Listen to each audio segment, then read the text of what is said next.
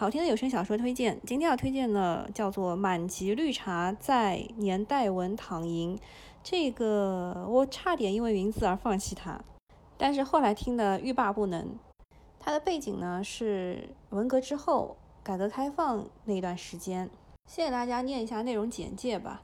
女主角呢叫做童雪绿，童雪绿外号绿茶女王，外貌明艳，身材窈窕，仰慕者无数。过万花丛而不沾身，等到茶言茶语够了，准备做好人的时候，报应来了。他穿书了，就他穿到书里面去了。他穿越到了物资匮乏的七零年代，还是一个身份尴尬的假千金。根据剧情呢，他将被重生回来的真千金按在地上摩擦脸，再被陷害嫁给二婚的老男人，最终被家暴领了盒饭。但是穿书的同学绿说：“我选择要继续当绿茶，养成三个未来的大佬，做躺赢的咸鱼。”这里要插一下，这三个未来大佬是这个穿书后的女主的弟弟妹妹，不是她未来的老公。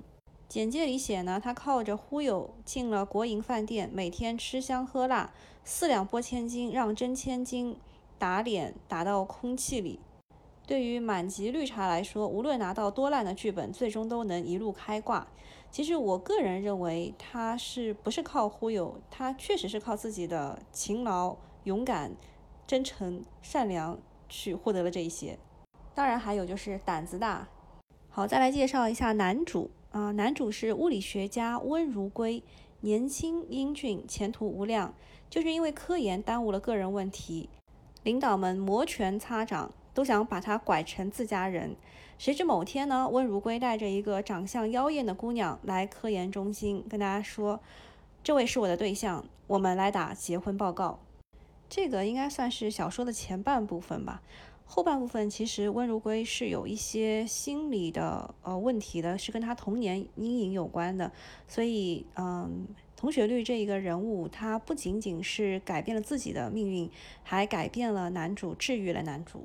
这也可以算是，就是他本来是没有女主光环的，但是他硬生生的把自己搞成了女主。就是呃，那个本来是女主的真千金，那她后来被发配到农场死掉了，后来又想搞她的某些又被发配到农场，怎么了，对吧？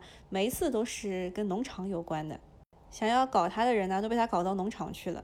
然后男主这一块的话，就是你感觉他不会，但是他真的很会撩。男主的爷爷也很搞笑。好啦，就只能剧透这么多了，大家去听吧。